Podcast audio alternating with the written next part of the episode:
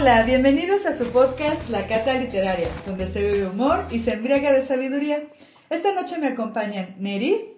Hola, hola. Miriam. ¿Qué tal? Y una servidora, Giselle. Y vamos a hablar del libro Frankenstein, o El moderno Prometeo de Mary Shelley. Muy bien, pues vamos a empezar platicando sobre este libro. Pues yo les preguntaría, ¿alguna vez han sentido que odian a toda la humanidad? Siempre. Todas las mañanas. ¿Sienten que el rechazo de la humanidad o una sola persona que se transforma en la humanidad los ha llevado a una soledad profunda? Mm, sí, muchas veces sí. Por eso Me siento tanto café. Creo que es lo único bueno de la humanidad.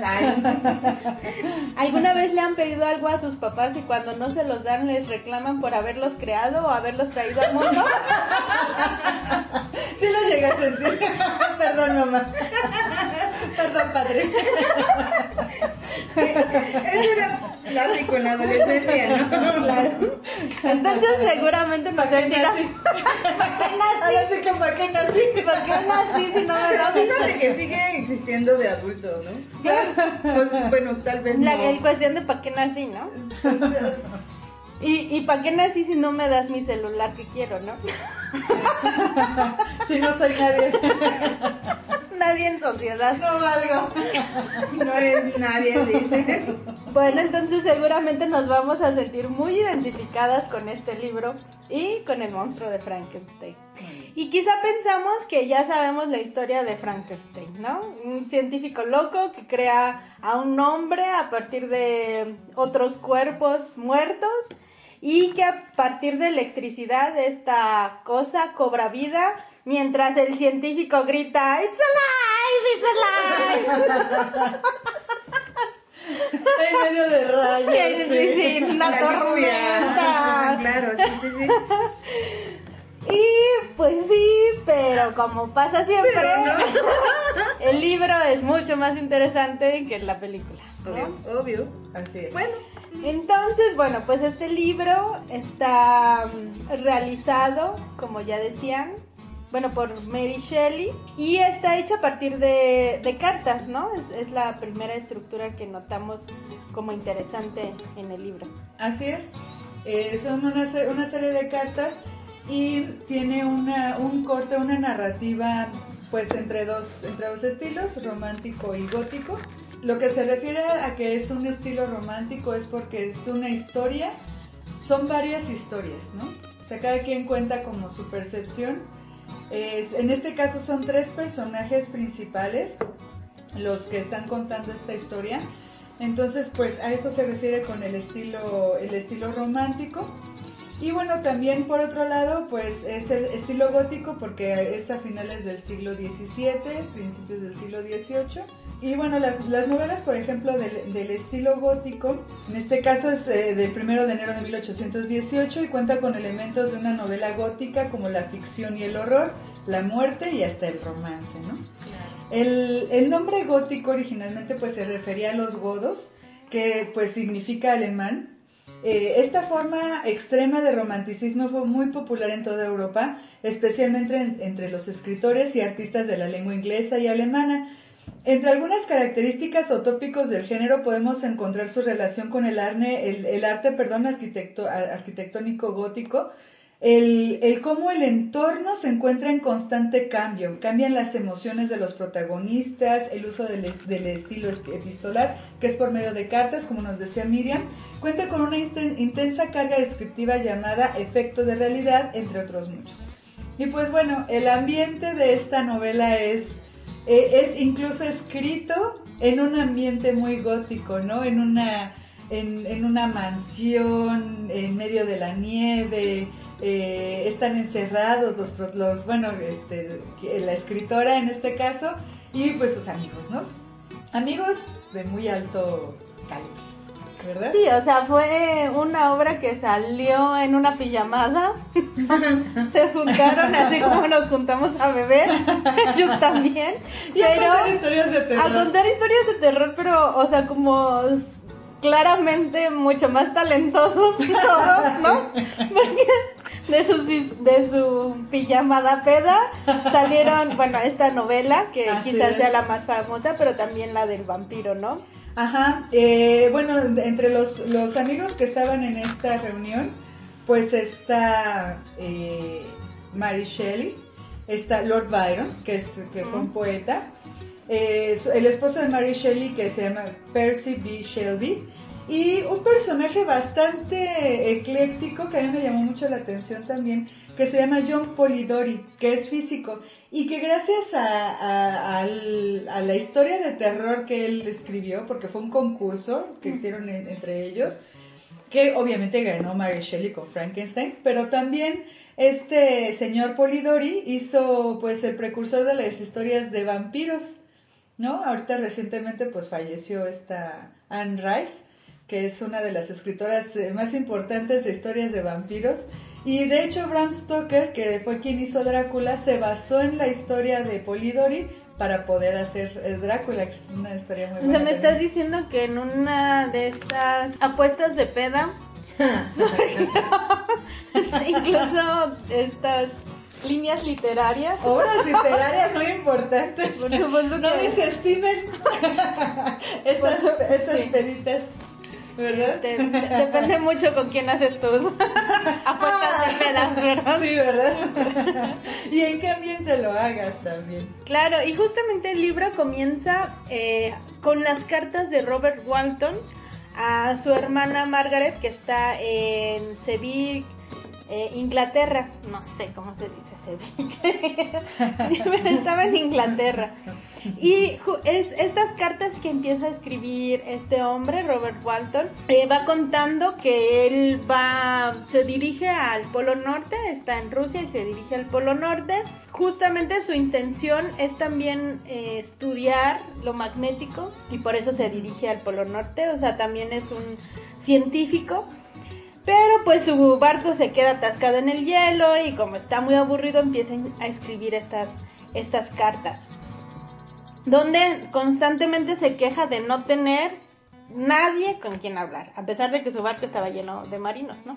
Sí, no, no consideraba a nadie a la altura, ¿no? Exactamente. Su nivel de plática era inconmensurable. Exactamente, ¿no? Algo que es muy rico del libro es que a pesar de que de que tiene una historia central, personajes centrales que ya comentaba Gis, todo el tiempo está como contextualizando, siento así, ¿no? Porque habla de, la historia de esta persona que es así, así, así, describe un montón el paisaje, todo el tiempo, ¿no? Las sensaciones y las emociones que viven cada uno de los personajes. Entonces, el pretexto de la carta le sirve muy bien a Mary Shelley para hacer como una narración bien extensa. Yo creo que eso hace que uno se adentre completamente al ambiente, Sí, ¿no? sí, sí. Porque me, me acuerdo porque justamente en esto de estar hablando de los marineros, me acuerdo de una historia que cuenta de uno de sus oficiales que se iba a comprometer con una muchacha, pero al final la muchacha le dice que él, ella no lo ama, pero que ama a alguien más pobre. Y entonces este señor le dice que sí y le da dinero al otro muchacho Para que este, no para que se casen.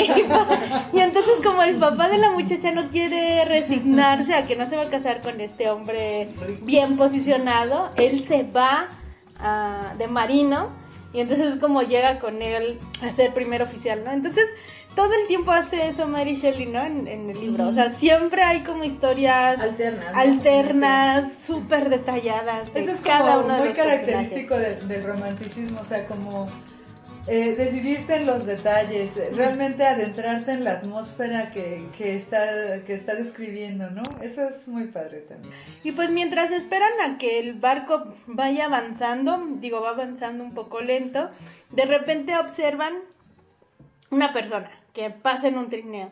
Les sorprende eso porque pues es una zona muy fría, muy desolada, entonces que pase alguien es como sorpresivo. Sí. Y al día siguiente de... Y de aparte este- lo escribe como una persona como muy grande, ¿no? O sea, era visible a pesar de que estaban en medio de la nieve o de una tormenta. Imagínate el impacto de ver como una persona así en medio de la nada, caminando o desplazándose, en el que sabes que no existe nada, que es soledad y que está resistiendo el clima. Ajá. O sea, es la primera parte del libro, ¿no? Y eso, sí. eso eh, cuando lo empiezas a leer, como lo que dices, ¿no? O sea, de que describe tanto que te sientes parte de, de- del, del barco viendo a la persona que va ahí. O sea, lo sientes, sientes la... es porque describe, ajá, la- ajá, porque dice, el, o sea, lo sientes el, el clima, ¿no? El ambiente hasta Realmente lo es- vive. Es muy bueno. Es una, realmente es una historia, porque además hemos de decirles que es la primera historia de ciencia ficción de nuestra historia, ¿no? O sea, eh, y es escrita por, por Mary Shelley, que más adelante les vamos a platicar un poquito más sobre ella. Pero eh, este, estos, estos ambientes, además de góticos, de suspenso, de, de ficción, de terror, de horror, No o sea, o sea, ¿de dónde sale sí. tanta imaginación para, o sea, es increíble lo que hizo Es que ella. eh, ahí te empieza a dar miedo. No, bueno, no sé si miedo, pero sí como una especie de curiosidad de, de, de qué está pasando. Imagínate. ¿Por qué en un ambiente así hay una persona que está en un trineo y pasa a toda velocidad, ¿no? Y, y se siente, ¿no? O sea, también en la misma narración del libro sientes que esa persona, al- algo está mal con esa persona, Cuando se ve a la distancia sientes un así la tensión. Bueno, al día siguiente de ver esta persona en el trineo, Walton se despierta y escucha que los marinos están hablando con alguien, o sea, ellos están en el barco y ellos están hablando con alguien que está en el hielo, ¿no? Y están bla, bla, bla, bla. Entonces cuando se acerca, ¿Cómo? se da cuenta que los marinos están tratando de convencer a alguien más que está en el hielo, en un trineo, lo están tratando de convencer de que suba al barco porque lo ven No ya está muy enfermo, ya casi moribundo. Y aún así no quiere subirse al barco, entonces los marinos están tratando de insistirle que pues si no se sube al barco se va a morir. Llega Walton, afortunadamente lo convencen y sube al, al barco. Después de que le dicen que ellos también siguen la ruta del Polo Norte. Y, y en cuanto sube este hombre, Walton se da cuenta que sí es un- lo que él estaba buscando, una compañía que él estaba buscando, alguien culto con quien hablar, con quien platicar. Se sienten por fin. identificados. Su hermano perdido. Casi, casi, aunque reconoce que pues el hombre está tan mal que de repente siente que como que desvaría, ¿no? Se le van las cabras un poco. Pero eso no es limitante para que Walton empiece a sentir pues cierto afecto por esta persona. Cuando sube al barco, el hombre les dice que va persiguiendo a alguien y le dicen los marinos que efectivamente habían visto un día antes a una persona pasar y desde entonces este, esta persona se queda en la cubierta esperando a ver que, que pasara otra vez, ¿no? El tipo, pues, lo que cuentan, lo que cuenta Mary Shelley en el libro es que está demacradísimo, mal, Sí. ¿no? Al borde de la muerte y aún así no quiere ni meterse, quiere estar ahí vigilante en el barco, ¿no? Este personaje es Víctor Frankenstein. Oye, también, o sea, a mí lo, lo que me gustó fue cómo describe, pues de alguna manera, y au- aunque es muy temprano para saber que es en realidad una venganza, e- esta, esta persistencia de querer estar ahí vigilando y encontrar a alguien para darle su merecido, de verdad es... Pero este es, Muy es-. Y demo- o sea, siempre se refiere a él demonio, ¿no? Monstruo. Ajá. Sí, de hecho, esta es otra curiosidad, otra curiosidad también que, que nos hace falta comentar. Mm, Frankenstein no es el monstruo. Frankenstein en toda en todo el libro lo menciona como, como un monstruo, como una criatura, como casi el demonio, pero no le pone un nombre. Quien se llama Frankenstein es Víctor Frankenstein, que fue quien lo creó, el científico Exacto. loco, ¿no? Exacto. Científico loco. El científico loco. Ciencia loca. La ciencia loca. Ciencia loca que convierte en carne muerta en carne viva, ¿no? A través de qué horror. electricidad. Ajá. Que aparte, en ese momento, el pedo de tecnología y de la industrialización. O sea, Ah, por eso también está en ese, en ese contexto, ¿no? Social, cultural y aparte de procesos, o sea, de... Es, uf, es genial, la neta que sí es genial. Sí, es muy buen libro. Y bueno, conforme pasa el tiempo, Víctor empieza a tener también confianza con Walton y entonces le empieza a contar su historia. Eso también me parece como bien interesante, como en algún momento, que lo vamos a mencionar más adelante, pero en realidad se supone que este libro es Walton hablándonos de lo que le cuenta Víctor Frankenstein Ajá. y de más adelante vamos a escuchar cómo Frankenstein le cuenta a Walton lo que le dice el monstruo. Y entonces tenemos una narración como en tres tiempos, ¿no? Sí. o sea, De hecho, esa es la característica del, del periodo romántico. Una historia se encuentra dentro de otra historia y dentro de otra historia. Es como una matrushka de historias, ¿no? Pero no es bueno saber Bueno, las tres bueno, versiones. ¿no? Es como lo que les comentaba de la película de El último duelo. ujú. Saber las tres versiones y ya tú mismo te das, obviamente. Ajá. Eres quien puedes construir ya mm, tu propia versión incluso, ¿no? Ajá, a partir de, de lo que escuchas de todos los personajes, ¿no? Es, es bonito porque a todos les da su lugar. Sí, de cierta ¿no? manera. A todos les da, les da voz para poder contar. ya hablaremos de Buffy Batalla. ¿No? No, por favor, no. Y bueno, Víctor, Víctor Frankenstein le empieza a contar a Walton que él es, es ginebrino ¿Eh? de Ginebra. Ah. ¿Qué? ¿De dónde sale eso? Ay, oiga, haciendo paréntesis, el otro día escuché a una chava en un video que le decía que ella era de San Luis Potosí. Y le dicen, ¿y cuál es el, el gentilicio de la gente de San Luis Potosí? Y dijo, potosienses, ¿Cuál es entonces? potosinos. Los gentilicios son importantes. Claro que sí. Bueno, en el español, porque creo que en inglés no hay gentilicios. Ah, qué triste. Pero bueno. Qué triste. ¿Qué triste su vida sin genial. El gentilicio a veces. Bueno, es descendiente de una familia distinguida. Su papá, que eso también lo platica con mucho detalle Mary Shelley en el libro, su papá se casa con la hija de un amigo de él que cae en la pobreza y tienen varios hijos, pero en un principio solo tuvieron a Víctor, este fue el hijo mayor durante un buen tiempo y también adoptaron a una niña que es Elizabeth. Esto es un poco, concuerda con la propia historia de Shelley, ¿no? De, de Mary, que pues tuvo varios, varios hijos que fallecieron y solo se quedó con, con uno, ¿no? Ay, como en- dentro de este periodo lo que le tocaba a la mujer, ¿no? O sea, o sea, la mujer solamente era para generar más, Procrear. ajá, más seres humanos y no tenía como otra Función. Vocación, ¿no? vocación o alternativa u opciones. O sea, era casarte eh, o irte al convento. Qué bonito es saber que tenemos muchas opciones. gracias. Y algo que hace mucho Mary Shelley feminista. en su libro te- es hablar del carácter de las mujeres, ¿no? Tanto describe muy bien el carácter de su mamá, bueno, de la mamá de Víctor Frankenstein, como de Elizabeth, como mujeres que tienen mucha ternura, son lindas, delicadas, dulces, y eso las hace mujeres excelsas, ¿no? Precisamente Elizabeth este se distingue por su carácter dulce y hace que eh, todo el mundo diga "Ah, pues esta debe ser la esposa de Víctor no a pesar de que se crían juntos Pues son primos, ¿no? Ujú.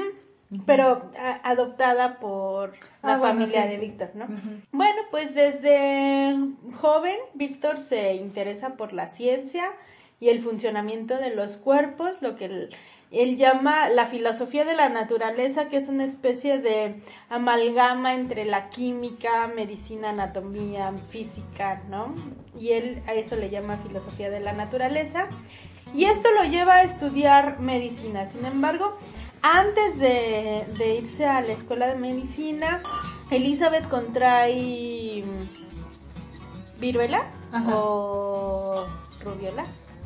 Algún virus. Alguna Por cierto, mortal. por cierto, hacemos un paréntesis. Los virus. Queremos darle eh, un saludo a, a Lupita. Que... Ah, hablando de virus.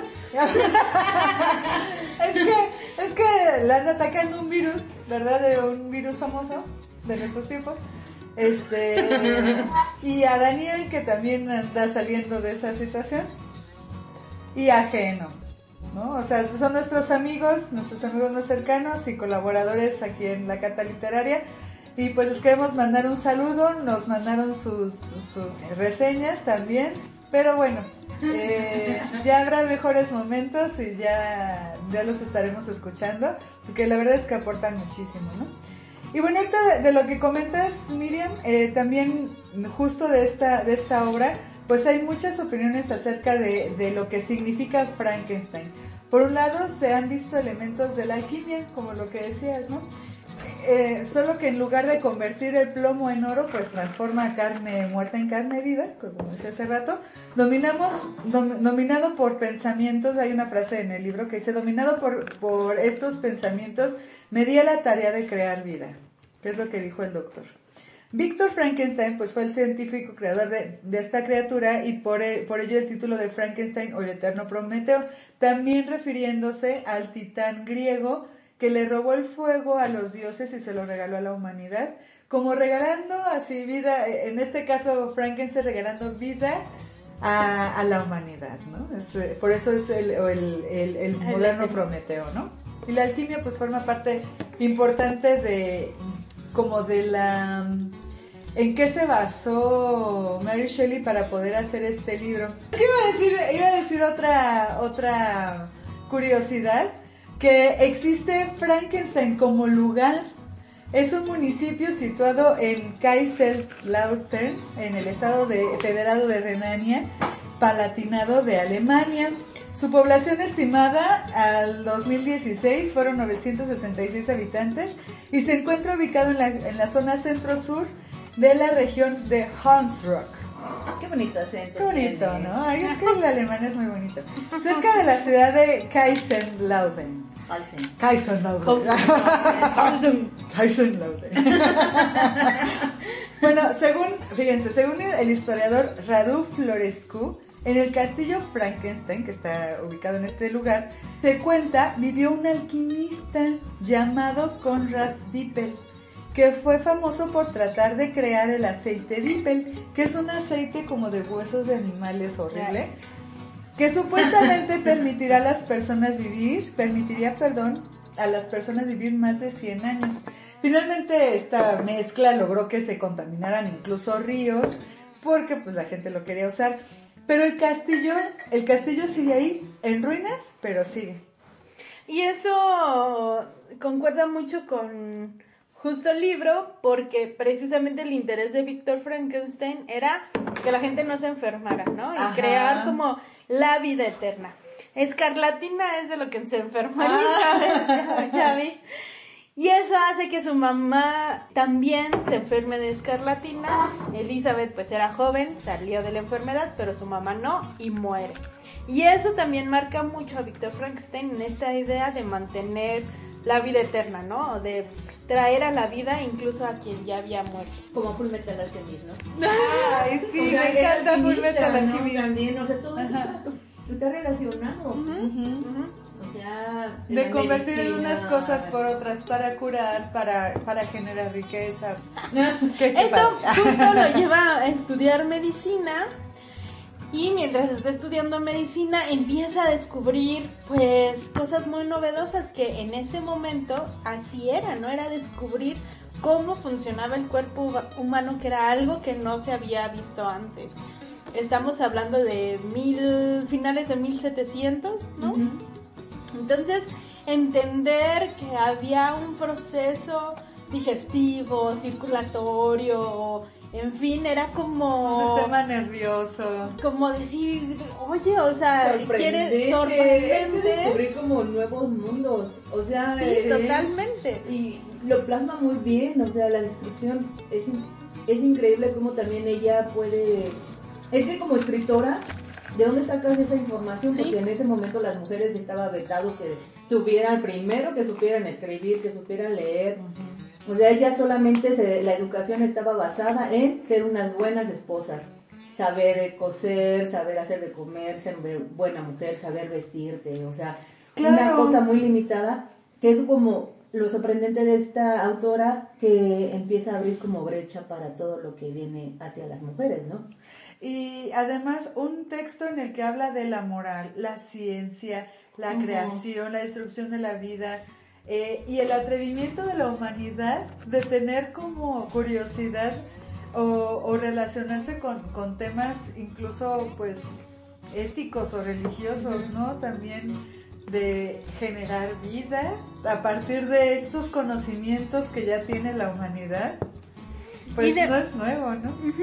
Y además, como creer que a la hora de saber una cosa te permite comprender todo, ¿no? Como esto de como siento que un poco, mm, digo, así no lo menciona el texto, pero un poco era como pensar que ya sé cómo funciona el cuerpo, entonces como robot, ¿no? Como si fuera un robot. Nada más junto las piezas, le pongo electricidad y ya. Aparecerá lo que algo funciona de cada cuerpo, ¿no?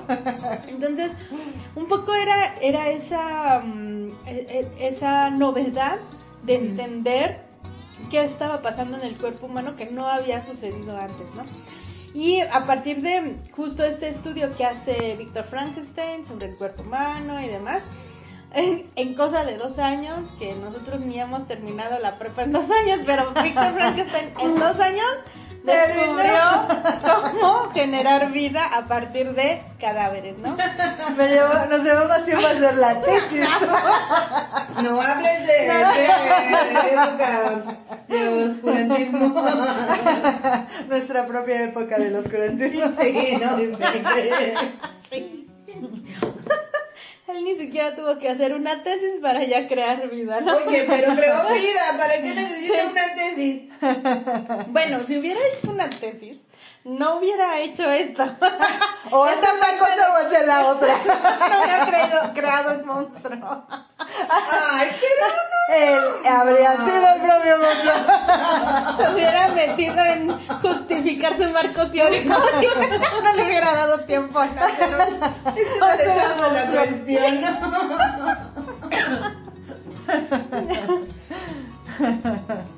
Creo que una, una, de las partes más interesantes y quizá por eso es la que más se revive en la cultura popular es justamente la creación y el darse cuenta que creó vida, ¿no? Que cuando se da cuenta que el monstruo vive y que cómo describe el ambiente Mary Shelley de decir, este, yo, eh, Frankenstein decía, como no, no, no sabía si lo había hecho o no, porque además ella también describe en este proceso, justo todo el proceso, ¿no?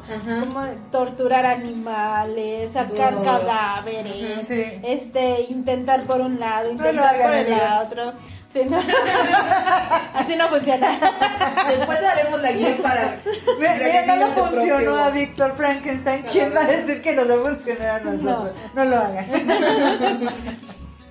Y eh, al final de cuentas llega a despertar el monstruo que crea, ¿no? Ella dice cómo abre este ojo amarillento, la piel, pues yo no sé por qué lo pensamos verde si ella lo describe como azuloso más bien, ¿no?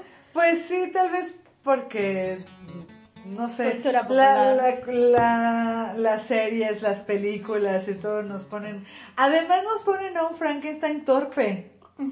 No así como, oh, que va con los, con los brazos extendidos y caminando con unas grandes zancadas, ¿no? Pero en realidad era una, o sea... No, era muy ágil. Era una Luego vamos a, ver cómo era tan ágil que este, saltaba montañas, casi, casi, ¿no? Sí. Era...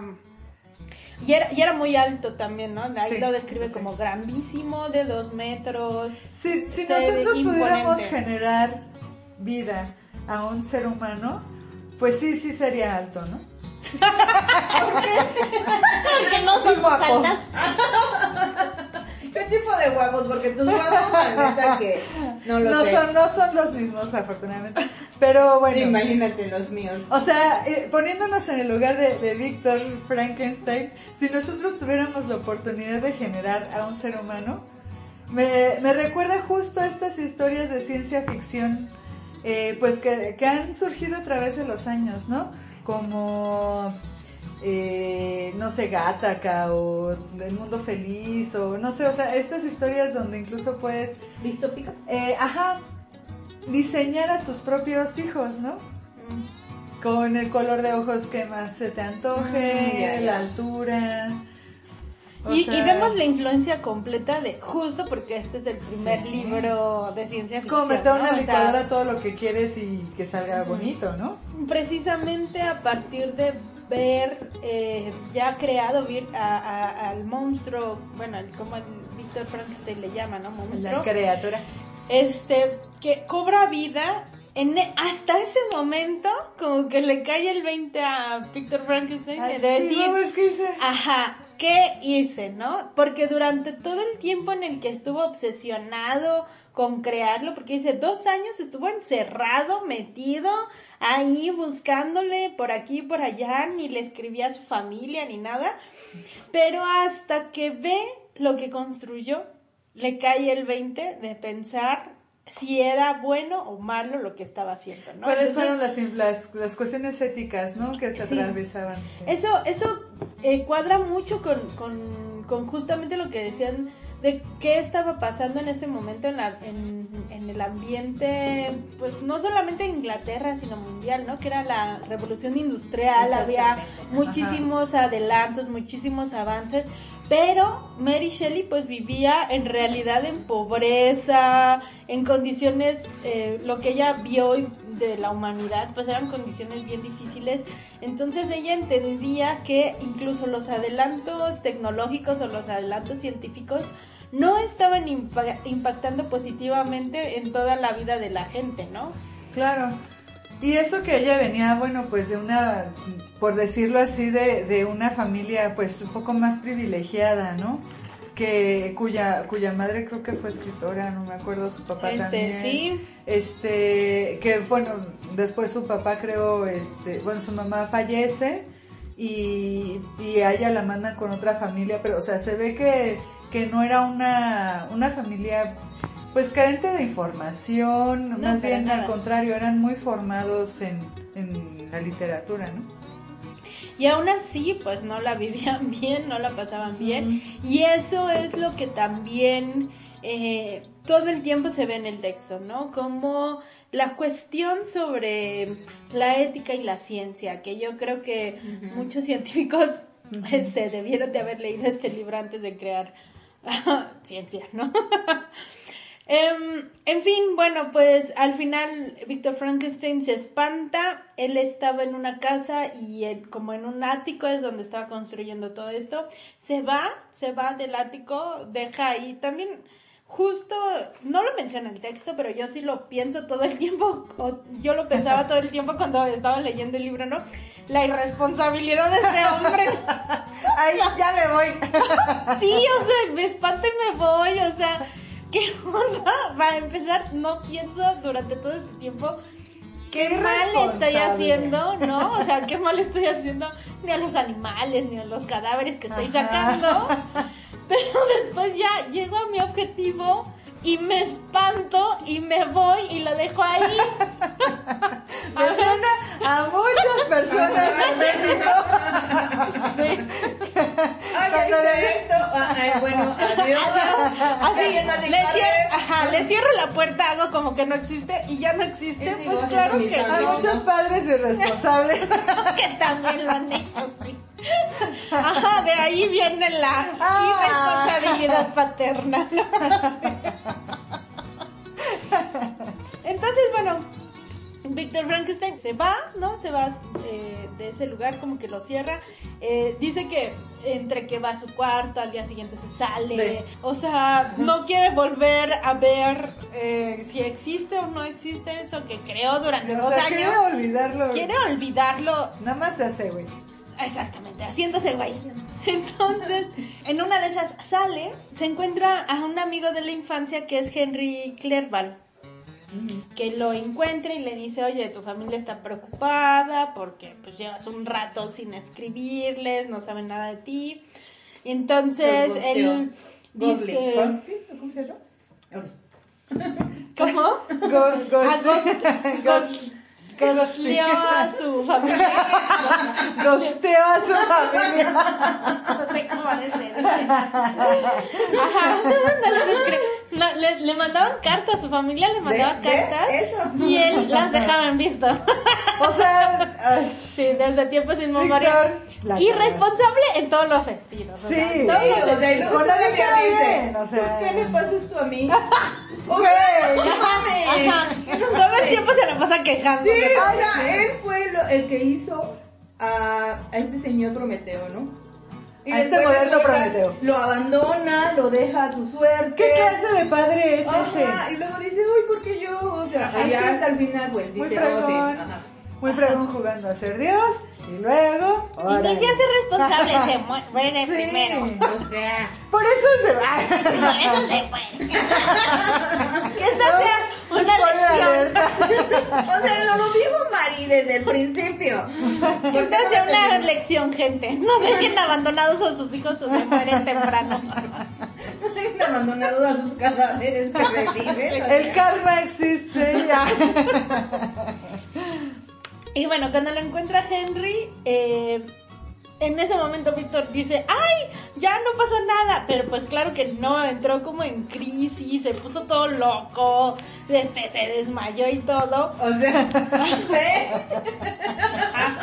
Y Bueno, no entonces creo que los, los, padres que dejan a sus hijos. se pongan locos. No. Ay, hasta que, hasta que enfrentan las consecuencias. Bueno, ya. Sí, es Pero bueno, este, se pone tan mal que Henry tiene que estarlo asistiendo, ¿no? Tratando que se recupere. Y entonces, eh, Qué buen amigo. ajá, hasta que como que se recupera un poquito, le llega una carta de Ginebra a Víctor Frankenstein, quien le dice a su papá que su hermano menor, William, este, fue asesinado, ¿no? O sea, Y ahí, em, pues, hablando un poco de la, de la historia de Mary Shelley, precisamente uno de sus hijos que muere se llama William, ¿no? Entonces Sí. también ahí notamos cómo ella pone, eh, pues, mucho de su vida en esta historia. Precisamente cuando escribe el libro tiene 19 años. Es una, es una jovencita. ¿Quién iba a decir que a partir de esta reunión de cuates, de, bueno, me imagino si fuera en México, hablarían de los, las escuelas construidas sobre cementerios, o de la llorona, o la niña que se aparece en las oficinas, en todas las oficinas de todo México. Ajá. en los baños. Que siempre hay una niña. Ajá. No sé por qué una niña y no un niño. O una muchacha que se aparece en las carreteras. También Ah, es ¿no? sí, sí, que pide ride y que no le das, pero aún así se sube Sí, y sí, así, sí. ¿no?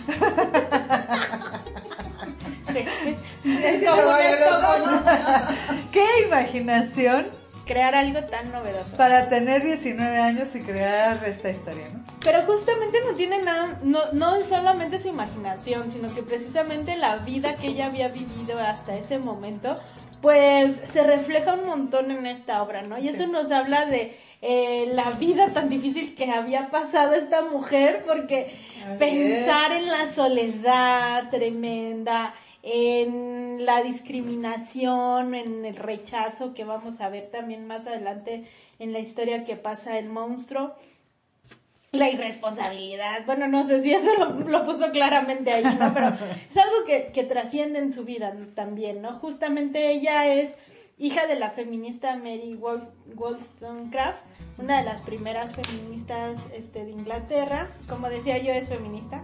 De hecho, el, el nombre el nombre de soltera de Mary Shelley, porque Shelley era su esposo, Sí. Percy, Percy B. Shelley, Shelley. Pero no, su nombre de soltera eh, es Mary, Mary Wollstonecraft Baldwin. Y de hecho hay, un, hay una frase que nos compartió Lupita que dice, ciertamente no le debo nada a mi marido, la sugerencia de ningún episodio, ni siquiera de una guía en las emociones. Y sin embargo, si no hubiera sido por su estímulo, esta historia nunca habría adquirido la forma con la cual se presentó al mundo. Porque recordemos que esta historia empezó como eh, anónima De hecho, Virginia Woolf, otra escritora eh, y feminista también, dice que todas las historias del mundo escritas por alguien anónimo seguramente fueron alguna mujer, ¿no? Sí. Sí, obviamente. Ajá. Sí, porque había una gran restricción. Y pues eso, o sea, hablamos de 1700, ¿no? Sí. Eh, de la persona que yo hablaba era de Olympe de Gaulle, que, es francesa, ella es francesa, pero Mary Shelley, eh, digo, Mary Wollstonecraft es inglesa, son contemporáneas. Eh, Olympe de en su tiempo o, eh, y en, en su país escribe la Declaración de los Derechos de la Mujer. Fue la primera que lo pone sobre la mesa y es una de las causas por las que asesinan a Olympe de a- este, en la guillotina. La- la- las luchas feministas en ese momento te costaban la vida, ¿no? O sea, no, Ajá. no era cualquier cosa, ¿no? Sí. Y que su mamá fuera eh, feminista, pues no solamente le influye a ella Obviamente, como teóricamente o como una postura filosófica, sino también la marca completamente en la vida, porque precisamente eh, esta postura de Mary Wollstonecraft la empuja a tener una relación con el padre de Mary Shelley, eh, una relación que es muy mal vista, entonces ella siendo producto de una relación mal vista, pues ya desde el nacimiento es mal vista, ¿no? Es Sí. como Es, relegada. Ajá. Sí. Y peor que su mamá muere cuando ella nace, ¿no? Ay, sí, tiene un con eso. Su papá, de hecho, era uno de los precursores del pensamiento anarquista, que es este William Godwin. Entonces, bueno, pues claro, como decías, ella Ah. está en un ambiente teórico, filosófico, Intelectualmente privilegiado. intelectual, Tal sí. vez no económicamente privilegiado, pero intelectualmente sí. Sí, por eso, bueno, por eso sabe tanto de ciencia y se mete tanto en la ciencia y en los nuevos descubrimientos Mary Shelley, ¿no? Después de que fallece su mamá, su papá pues se queda con ella y su media hermana. Como también un- una de las personas que nos falta es Emer y nos mandó también parte de su investigación que hace. Y él dice que su papá quiso jugarle al emprendedor, pero pues le salió mal. Desde tiempo Shark Tank, pero no le salió. no le salió y pues justamente por eso vivieron tantas dificultades económicas desde que ella era niña. Se casa nuevamente su papá, este tiene entonces ella una madrastra y unas hermanastras. Aunque no es una relación conflictiva per se, pero como ya dije, ella siempre es como rechazada, ¿no? Como mal vista. La, la relación de, de sus papás, pues siempre la marcó. A partir de esta postura de su papá, que como ya dije también era un gran intelectual, conoce a Percy Shelley. Shelley. B. Shelley B. Shelley. que es un poeta y filósofo que justamente se acerca mucho a ella para llegar con su papá en realidad, ¿no? Porque Percy era casado en ese momento. Además, y su esposa este, estaba embarazada, Sí, ¿no? sí, Mary Shelley y su esposa No son eh, Percy tuvieron hijos casi al mismo tiempo, ¿no? Como Ajá. pro- ajá, meses de Sí, diferencia. los hermanas, hermanas. Medios hermanos. medios hermanos. Y bueno, también las ideas de, de la familia de Mary Shelley pues no la hacían tener como una moral tan eh, cercana a la religión católica o, o esta moral tan restrictiva, ¿no? Entonces para ella tener una relación con Percy pues tampoco era absolutamente condenable. ¿no? Para ella, ¿no? Para ella, sí. y- y- Sí. Sí, más bien era como un refugio que alguien alguien la aceptara tal y como es. Es, es como el, el ejemplo de lo que pasa incluso hoy en México, ¿no? y que compartieran tanto con ella, ¿no? Porque seguramente Tantas no había, sí, no había tantas personas en ese momento que compartieran esas ideologías tan de avanzada como el feminismo y el anarquismo, ¿no? Entonces, este, pues sí, encontrar a alguien así, aunque fuera casado, pues para ella fue, como dices, como un refugio muy interesante, ¿no? Viajan, viajan juntos. El Percy, pues obviamente seguía casado. En ese momento el divorcio, pues no era lo más común. Entonces sigue casado con, con su esposa, como digo, como decimos, pues tuvieron hijos incluso juntos, Contemporáneos. la esposa y, y Mary Shelley. Aquí dice Emer que era julio de 1814 cuando se escaparon, ella tenía 16 años y casi era callada, tímida, inocente, ¿no? Todavía no tenía la 10, mirada. Todavía no tenía 17, pero tenía 16. Casi tenía inocente la mirada. No, no, no, obvio que no. horror, no hagan eso, amigos. Delito. Él tenía 22 años. Sí.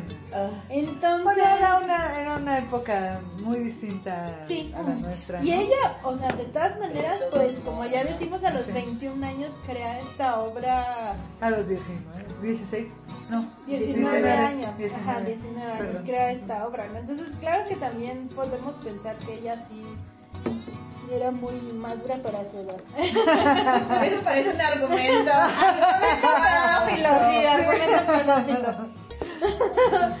Pero Bueno, bueno, sin duda es una mujer, eh, era una mujer singular, eh, con, con cualidades intelectuales muy superiores a las de su época, ¿no? finalmente, mm, de todas maneras, tiene una relación con Percy, queda embarazada. Como ya decimos, a los 25 años, Mary Shelley ya había tenido cinco hijos, de los cuales solo sobrevive uno. Entonces estuvo viviendo la pérdida de sus hijos de manera constante. Eh, antes de escribir eh, Frankenstein ya había perdido dos hijos. Eh, también su hermana Fanny, que había sido hija de su madre, ¿no? O sea, con la que sí compartía madre y padre. También se suicida antes de que ella escribiera Frankenstein.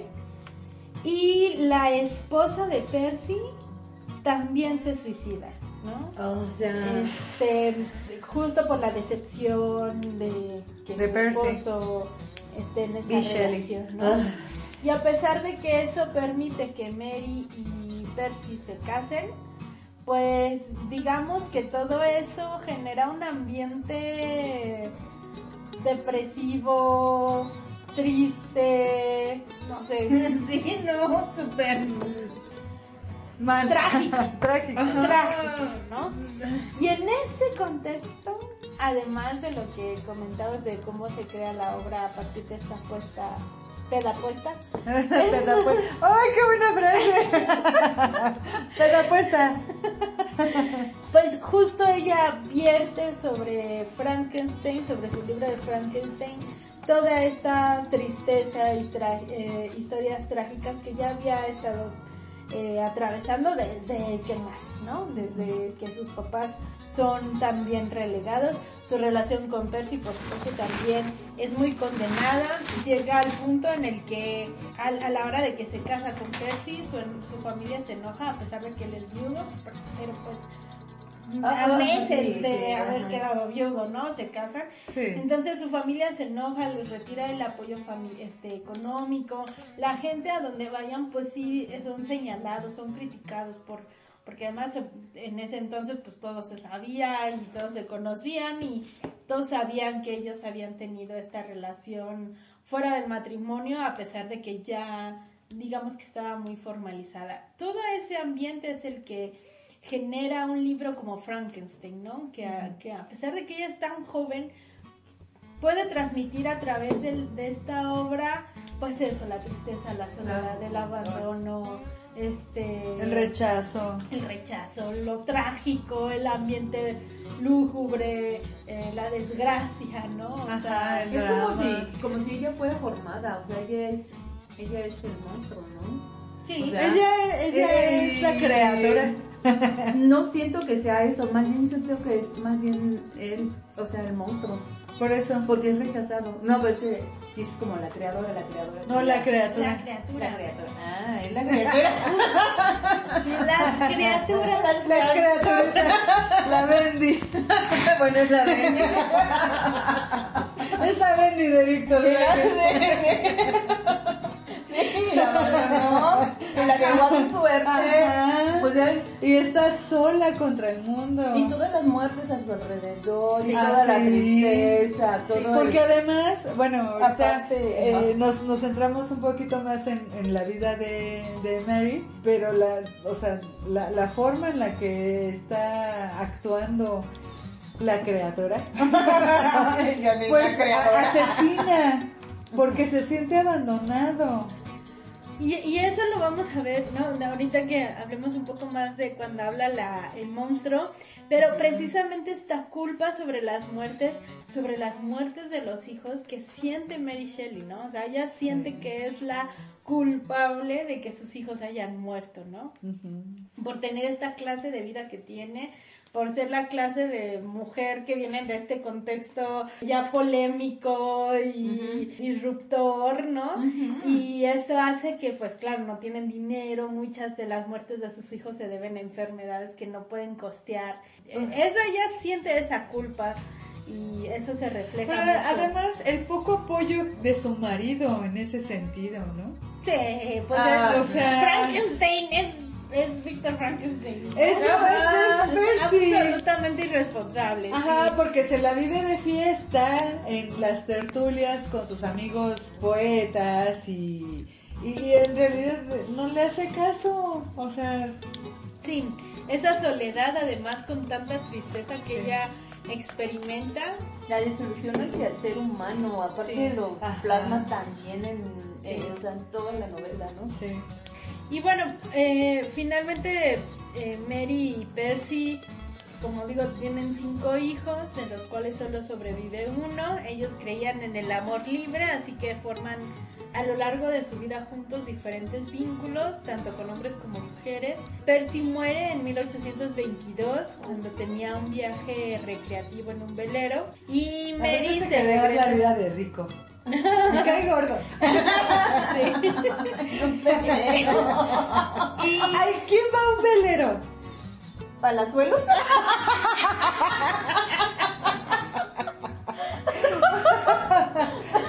Luis Miguel.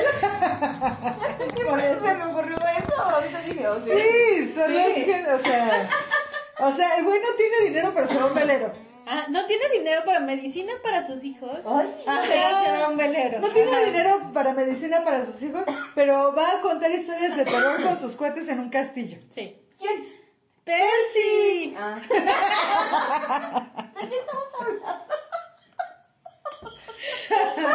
El esposo de Mary Shelley. Ah, sí, claro. Shelley. Eso no Bueno, importa. después de esta muerte, Mary regresa a Inglaterra con su padre y su entonces todavía madrastra y con el hijo que, que todavía sobrevive. Mary sigue escribiendo. Esta no fue su única obra, ciertamente es la más famosa. Ha sobrevivido más de 200 años, ¿no? Sí. Claro. Una precursora. Pero Te amamos, sí Shelley. amo, Shelley. Gracias a ti existe la ciencia ficción. Gracias. Totalmente. Gracias. Pero siguió escribiendo, ha escrito, bueno, escribió también otras obras que han sido menos famosas, pero que también tuvieron gran impacto dentro de la literatura mundial, eh, no solamente de Inglaterra.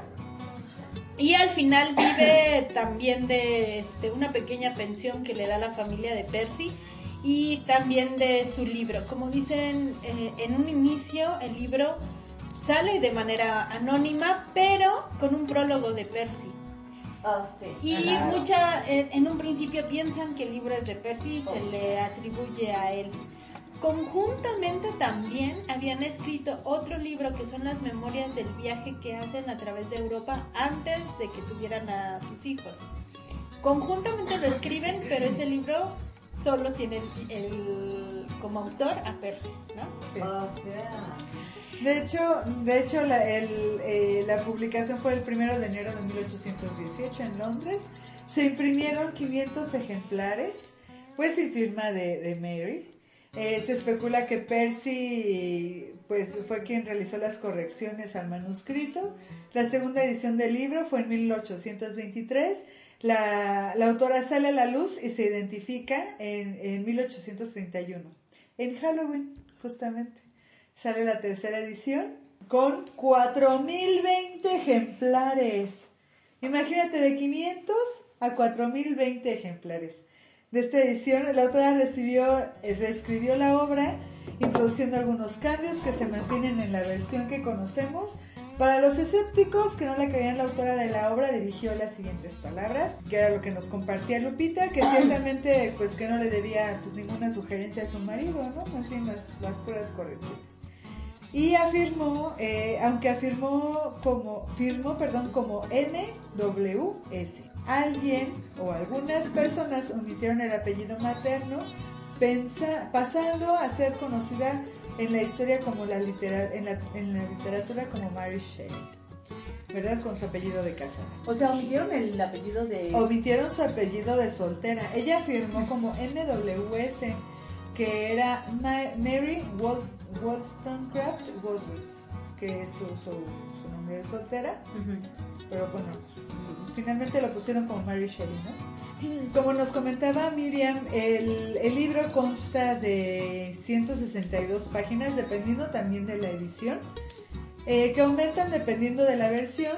Eh, esta obra se divide en tres volúmenes, como lo decíamos.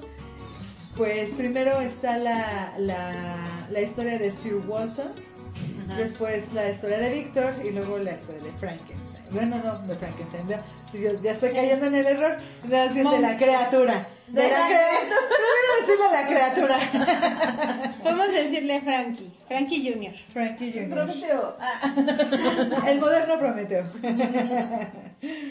Y bueno, continuando con el libro, después de que Víctor se entera que su hermano William, uno de los más chiquitos de su familia, este, es asesinado, eh, regresa a Ginebra, por supuesto muy triste, muy desolado. Eh, lo que cuentan también es que Elizabeth siente que ella fue la causante de la muerte del niño porque le había regalado una medallita con la pues, una medallita cara digamos no entonces a la hora de encontrar al niño lo encuentran con signos de, de haber sido ahorcado y sin la medalla entonces ya. creen que el motivo del asesinato es un robo, ¿no? El robo de la medallita. Entonces Elizabeth está destrozada y cuando llega este Víctor a Ginebra encuentra en Justine una de sus empleadas de, de la familia Frankenstein que además eh, a través de las cartas que recibe Víctor de Elizabeth se da cuenta o se había dado cuenta que habían tenido mucho cari- mm, cariño por Justine y Justine por ellos porque era una persona que se había dado a querer, que, que era atenta, que había sido como muy considerada con ellos. Entonces eh, la tenían en mucho aprecio, pero cuando llega Víctor eh, se entera que ella es quien es acusada del asesinato de William. ¡Ay, eso es horrible! Sí, sí, sí. Ajá. Con- y Ajá. se da cuenta que más bien está siendo inculpada, ¿no? Ajá, claro. Porque mm, la, la razón por la que piensan que fue Justin es porque le encuentran esa cadena La medallilla esa, ¿no? en, en su ropa, ¿no? Y como ya habían pensado que esa había sido la razón por la que habían matado al niño, entonces ah, esta tiene la medalla, pues ella lo mató, ¿no? Viva Víctor. Este Ajá. intuye que fue el monstruo que él creó quien la asesina, o sea, ¿no? pero no sabe cómo decirlo porque si lo dice se inculpa. O sea, o Este, no quiere aceptar no tampoco. quiere- pues pura irresponsabilidad con este hombre, ¿no? Ya dijimos que es una persona muy irresponsable. Eh, no quiere decir que él sabe que el verdadero asesino es el monstruo porque tendría que reconocer que él creó el monstruo, ¿no? O sea, Eh, como lo que siempre dicen, eh, nígalo todo. Ajá. Y, y, y deja que asesin, que, que, que inculpen a Justin y que muera. ¿En serio? o este, sea, antes de revelar culpa, su... antes de revelar que él creó al asesino de su hermano, ¿no? Es un cobarde. Totalmente. Con todas sus letras. Todo Totalmente. Toda la familia está muy triste por la muerte de William y el asesino, bueno, y, y que Justine haya sido ejecutada, ejecutada porque como digo, pues sí la, O sea, la la apreciaban mucho. Entonces hacen un viaje a los Alpes y ahí Víctor de alguna manera se encuentra con el monstruo en algún momento que dio un paseo él solo por los Alpes. Ah, Y ahí es donde nos Me voy a encontramos desfiar. Ah, Ahí es donde nos encontramos la historia contada por la criatura, O por sea- Frankie Jr., ¿no? La criatura, la vendí.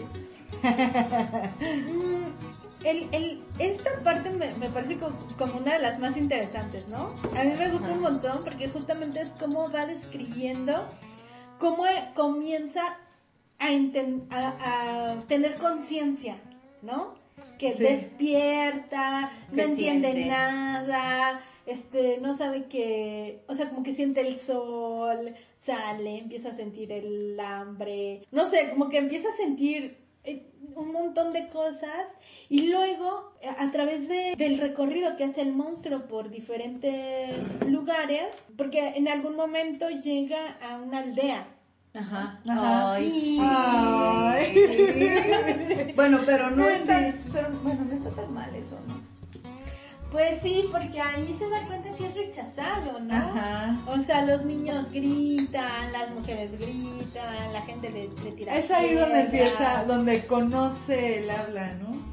No, todavía es- no. es- Es un poquito después. Con la niña. Este, no, todavía. La niña es después todavía, ¿no? O sea, salva a una niña Ajá. de morir ahogada porque tiene Ajá. conciencia, pues tiene Y conciencia. aparte como un pedo de valor, o no sé cómo se puede decir eso, ¿no? Valor por la vida.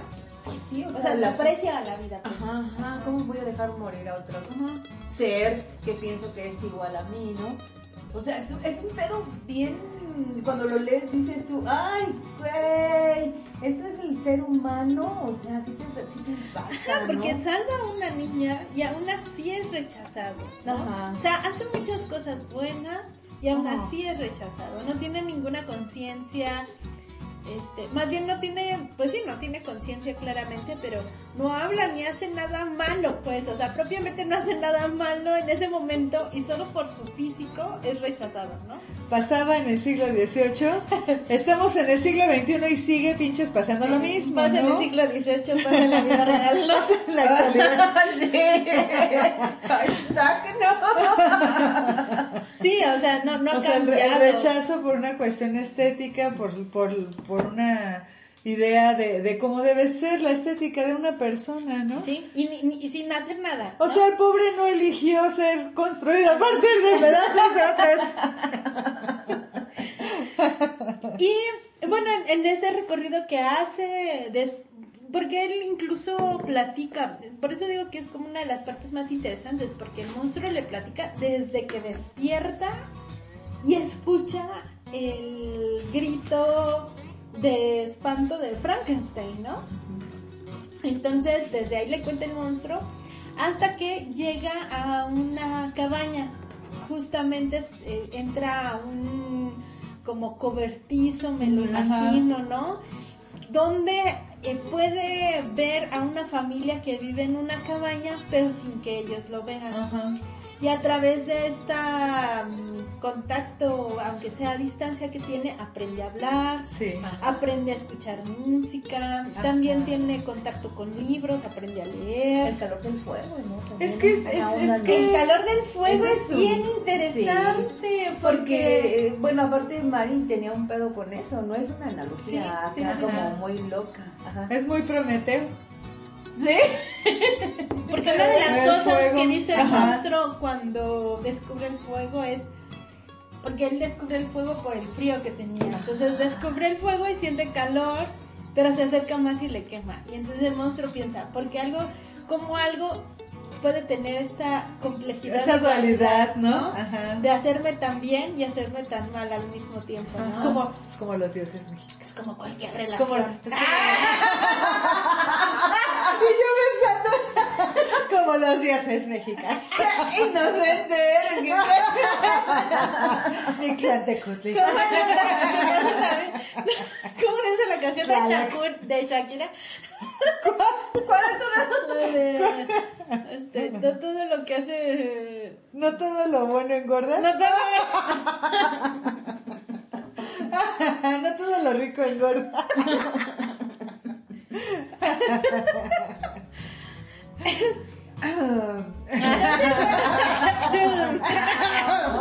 Ay, qué calor.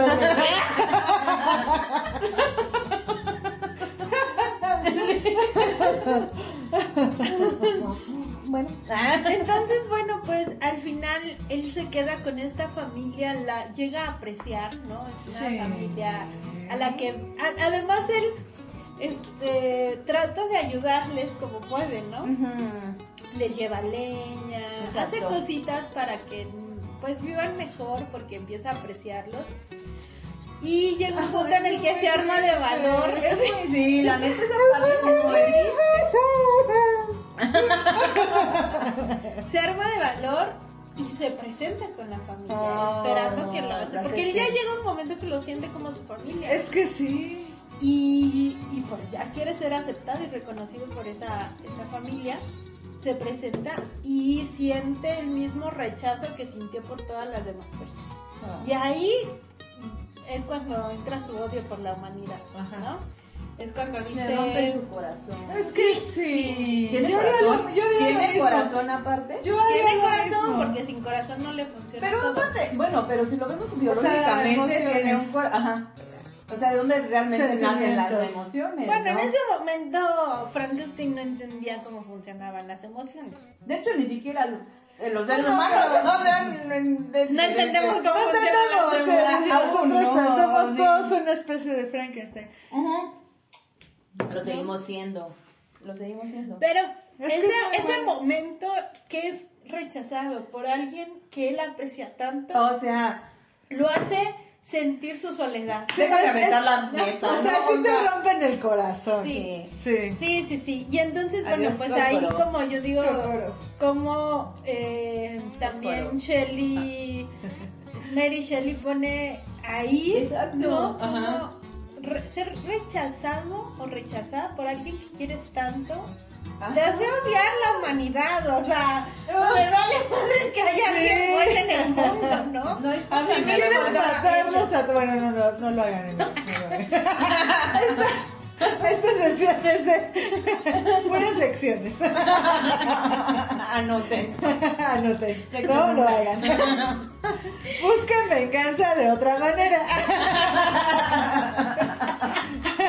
No busques Es, es necesaria la venganza. ¿Qué no dice el chavo del 8? ¿Qué dice el chavo ¿Qué del dice ocho? un chavo de la ocho, aparte de su torta de jamón? A ver, Yo no sé.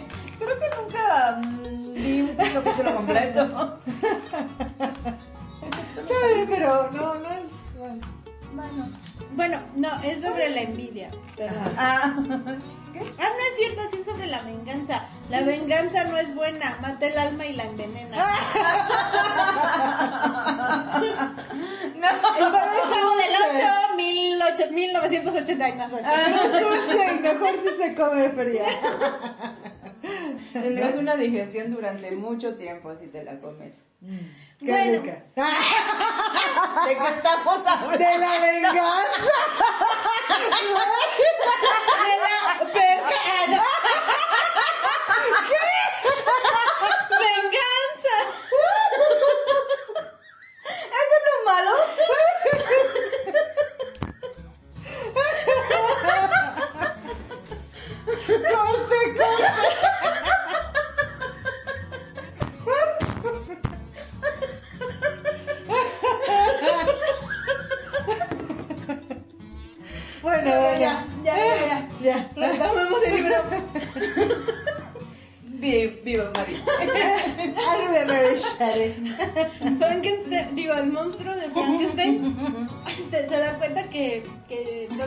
está solo. es- le confiere también esa característica de soledad, ¿no? Y- igual digo, como Mary Shelley se sentía pues también única, ¿no? Al venir de una familia tan... Este, Cultivada intelectualmente. Pues sí, pero con ideas muy irruptoras Sí, claro. ¿no? Y que se sentía así como, pues nadie me entiende, ¿no? Mm, y entonces cuando se encuentra Frank, este, Frankenstein con la criatura, la criatura le empieza a contar todo esto y le dice, pues que entiende que, que en ese momento entendió que lo que necesitaba él era una compañera, alguien creado a, como igual a él, ¿no? Para estar acompañado. Para estar acompañado. Todos necesitamos ese ese elemento, ¿no? Pero es que se, pero se me hace bien triste Eso es- también. es que, pues estaba solo, ¿qué más podía pensar? Pues sí, pero ta- también se me hace súper triste. Y, y yo digo, no mames, ¿cuántas veces nos hemos resignado de esa manera, no? Porque Ajá. él le dice que él espera que alguien tan horrible como él Imagínate. pueda aceptarlo también, ¿no? O sea, como cuántas veces nos hemos resignado pensando que somos malas personas con Sí. alguien que, Y merecemos- que es horrible y de Y verdad merecemos no. lo malo. Ajá, Ajá. y que merecemos a alguien Es que tan está- malo, o sea, ¿no? es- es- Pobre Frankie. Es Sí. una Bueno, no es. Frankie, pobre Sí, es. Frankie Junior, es Bueno, Frankie Junior. Es una alegoría como que para todo, o sea, las relaciones entre los seres humanos, o sea, yo nos, como esa onda de este, merezco lo peor porque soy Ajá, lo peor, ¿no? ajá, ajá, Pero- ajá. y luego aceptas cualquier, merezco un monstruo. ajá, y Ajá, aceptas ajá. ese tipo de cosas, o sea, o sea, cotidianamente, Sí, desde tu sí. trabajo, Ay, tus no mames, relaciones a- hacia tus amigos, en tu trabajo, o sea, bueno, en, en amorosas, o sea, todo, y, y la neta, o sea, pensamos que somos monstruos y que, que, que eso es lo que necesitamos. La monstruosidad. Ajá, cuando en realidad él nunca se vio, porque aparte tenía conciencia, Frankie Junior tenía conciencia, sabía los sentimientos, sabía que era sentirse bien, amoroso, sabía que era el cariño, sabía que era la compasión, sabía todo ese tipo de cosas, pero él aún así se sentía un monstruo, o sea, él se sentía afuera. Que era yo creo que un poco como lo que Mary quería, esa onda, ella se sentía un monstruo. Sí. O sea, Sí. se sentía no merecedora de todo, porque todos dentro de su contexto histórico y sobre todo las mujeres estaban en otro pedo. Sí. Y esa morra era de, pues yo tengo estas ideas, o sea, yo puedo hacer esto. O sea, a los 25 años ya tenía cuatro hijos, de, cinco hijos, ¿no? Cinco. De los cuales cuatro ya se habían muerto. Había tenido una relación bien pinche enferma, así, bueno, diferente. Bien tóxica. Ajá, bien así, bien rara, o sea, había sido rechazada por ir por la búsqueda del amor, o por un vato que, en- o sea, que la Que engañó, que, que ya, que le entendía, que ¿no? ya, era- ya, ya tenía una familia, se suicida la esposa del, de su amante, o sea, un chingo de cosas así, cargas que decía, o sea, yo soy un monstruo, porque dañé a muchas personas, ¿no? Ajá. O sea, es que ella- ella, ella ella se sentía así. ella se sentía como. Y es bien como triste cuando, cuando el monstruo dice, este, entonces algo tan horrible como yo me podrá aceptar, ¿no? Y es eso, ¿cómo te conformas Exacto. con las cosas horribles, ¿no? Porque te sientes un monstruo y en realidad no era eso, no era un monstruo, era adelantada a su tiempo ella inclusive, ¿no? Sí. O tal vez nunca encontró una persona igual porque tal vez había mucha gente Porque adelantada en ese tiempo. Te, te resignas tanto. ¿Cuántas mujeres estuvieron encerradas o cuántas personas o cuántos seres humanos estuvieron en el mismo punto en el que estuvo ella y se sintieron obviamente diferentes y alejadas de una sociedad que según no las entendía Sí. y no pudieron expresarlo porque y eso al no poder expresarlo pues no encontraron a gente que, que fuera empática ajá. Ajá. y así le pasó Sí. Y tenían que conformarse con el primer güey que medio las quería, Sí, ¿no? por eso digo, me hace- se me hace tan triste. Esa parte. Eso es muy triste. Y eso, pues sigue pasando. O sea, Claro que sigue desafortunadamente- sigue pasando Desafortunadamente, nuestro país sí. es de los primeros donde pasan esas situaciones. Y- el primero que te hable bonito y que, Medio te entiende. medio te entiende o que finge que te entiende Ajá. y ahí vas. Ajá. porque nos sentimos al final como unos monstruos no Sí.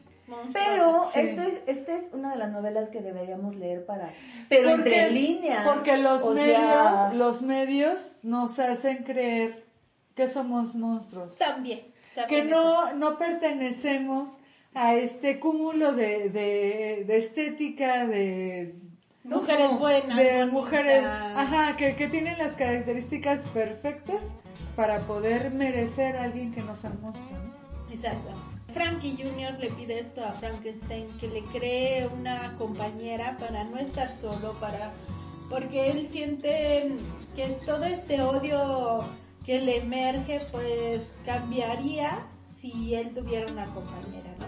Ajá. Aunque también le confiesa, que esto creo que no lo, lo he mencionado, que como él aprende a leer, encuentra en la chaqueta que se había llevado, que era lo único que había este, tomado del lugar donde fue creado, en la chaqueta encontró un diario. Y entonces cuando él aprende a leer, lee el diario y se da cuenta que es el diario de Víctor Frankenstein. Y entonces entiende que es creado por Víctor Frankenstein y que es, él es su creador. Entonces, al sentirse tan rechazado por la familia que él pensó que lo iba a aceptar, que era su familia y al final no, Ajá.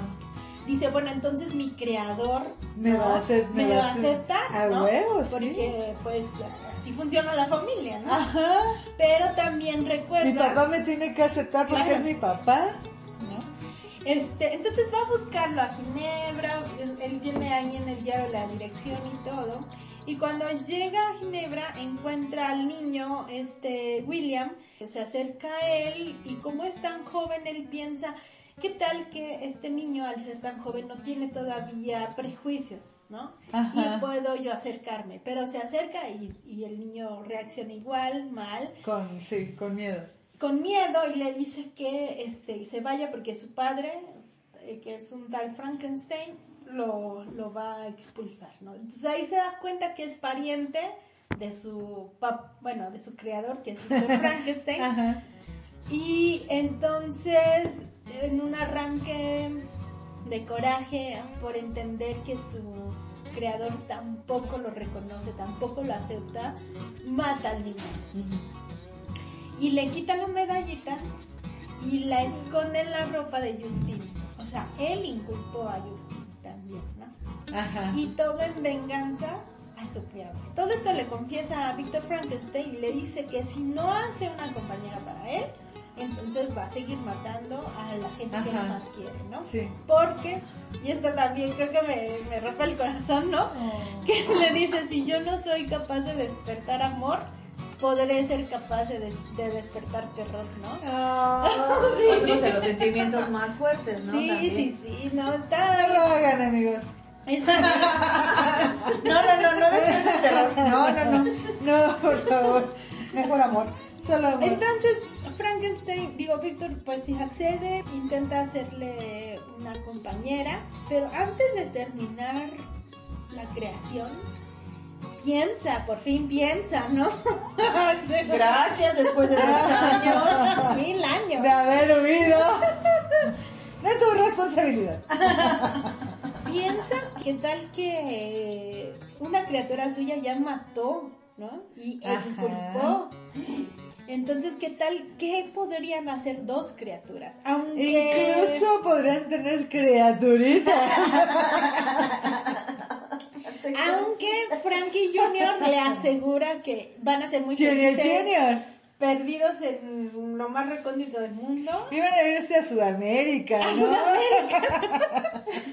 Pobres amigos chilenos. Nace. Se había perdido el Frankie, ¿no? Qué grande, ¿no? Tal jet- cual. Bienvenidos a Himalaya. El hombre de las nieves. Ya Bueno, se viste en Sudamérica, ¿verdad? lo que. Pero nada perdido el Frankie, porque en Inglaterra que hace un chingo de frío, pues iba a ir a un lugar para... Este, sí. Vamos a andar en traje de baño. Enseñando nuestra piel azul. ¿Por qué son piel azul? Porque son azules. Ajá, no tienen un azules. colorcito. Están muy, pálidos, están muy paliduchos y les hacía falta el sol. Además, ingleses. está construido a partir de ingleses, o sea... Y eso que todavía no eran los momentos cuando todos eran naranjas. ¿Qué eran naranjas? No sé, pregúntale a Luis Miguel y a Palazuelos. Estamos hablando de Ya nosotras. Trump, ya Trump. ¡Ay, a Trump! A todos los que se quedaron atrapados en los 90. Ay, gracias. Tú no eres naranja. No, ya lo sé. Soy piel de bronce. Viva la raza de bronce. Viva la raza de bronce. Debí tomarte una foto. Bueno, entonces antes de que termine Víctor Frankenstein, este, este segundo monstruo, le entra el remordimiento y el coraje y la destruye. Pero se da cuenta que Frankie Jr. lo está observando desde la ventana y se le está dando cuenta cómo está destruyendo lo que es la única oportunidad para Frankie Jr. De ser feliz. Pero, ay, ese Claro. Víctor, la neta, la super mega caga. O sea, sí, claro. O sea, la O sea, ¿qué- super qué- mega qué- qué le caga. pasa? En todas, en En todo. todo. pinches podrá cosas. ser muy pinche científico loco, irresponsable. pero además de ser irresponsable, tiene cero empatía. o sea. Absolutamente. Es un vato irresponsable, no tiene Claro. responsabilidad. Responsabilidad afectiva. No tiene responsabilidad afectiva. Ay, a ver, vatos. Ah, Entonces, bueno, te- el monstruo, cuando ve esto, le dice que nos veremos en tu boda. Porque se va a casar con su prima. Se va a casar con Elizabeth. Elizabeth. Víctor, el monstruo, le jura vengarse por bloquearle esa oportunidad de ser feliz, ¿no? Y le dice, no le dice hasta la vista, baby, le dice hasta tu boda, baby. Hasta tu wedding, baby. Nos vemos en tu boda. Nos vemos en tu wedding, baby. Con traje de baño. El peor no invitado del mundo, ¿no? Y de vestido de blanco, baby. El peor colado de una, una boda. Imagínate que llegara vestido de novio también. Nunca vayas de blanco. Le arruinó la boda vestido de blanco. ¿Por qué te vestiste de blanco? Con tacones rojos. No sé por qué. Y el Frankie así de la dicha. Te lo dije, bitch.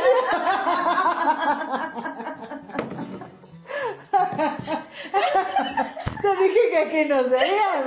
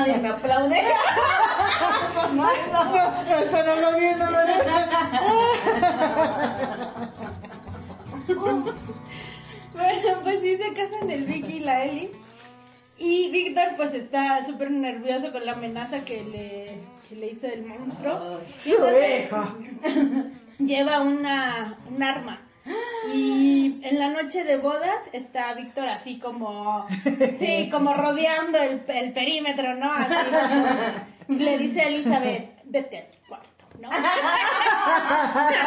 Y ella, aquí,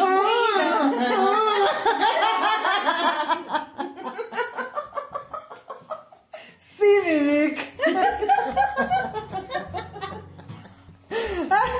Pero ¿quién se aparece en el cuarto nupcial? El Frankie chan, chan. Spoiler alert. Frankie Jr. y mata a él. Ah. ¿Se lo, advir- se lo advirtió? ¿Por qué? Se lo advierte. Es, es, eh, ¿cómo, ¿cómo se O llama? sea, cuando un monstruo te advierte algo, hazle caso. O sea, Bueno, sí. Güey, sí. No Pues sí, no, que qué. Ojo por ojo y diente por diente. Él miedo. mató a su novia. Su novia creada por el. Por... Se te están acabando así como la voz de por pobre. Le mató a su Eva de su Adán. Antes de la boda. Ay, más. Antes de la boda. Antes de la boda roja. Ah. Uh. La boda, perdón si se me olvidó eso, mm, el monstruo ve que Frankenstein eh, rompe su creación, Ajá. el monstruo se enoja y se va, y entonces Frankenstein sale como corriendo. Después de decirle, ¿nos vemos en tu boda? No, antes de eso, Ajá. como tiene que atravesar en un bote, atraviesa y al otro lado lo espera como la gente enojada y le dicen que acaban de asesinar a una persona y que vieron que fue alguien en un barco y como él estaba llegando en un barco, ¿no? Lógica del siglo XVIII. Ah, súper. Eres tú. Lo llevan al cuarto donde está el cadáver y se da cuenta que el que fue asesinado fue su amigo de la infancia, Henry. Ay, no, ma. Ah. Entonces, O él sea- pensó, en ese momento, él pensaba que el monstruo lo iba a asesinar a él.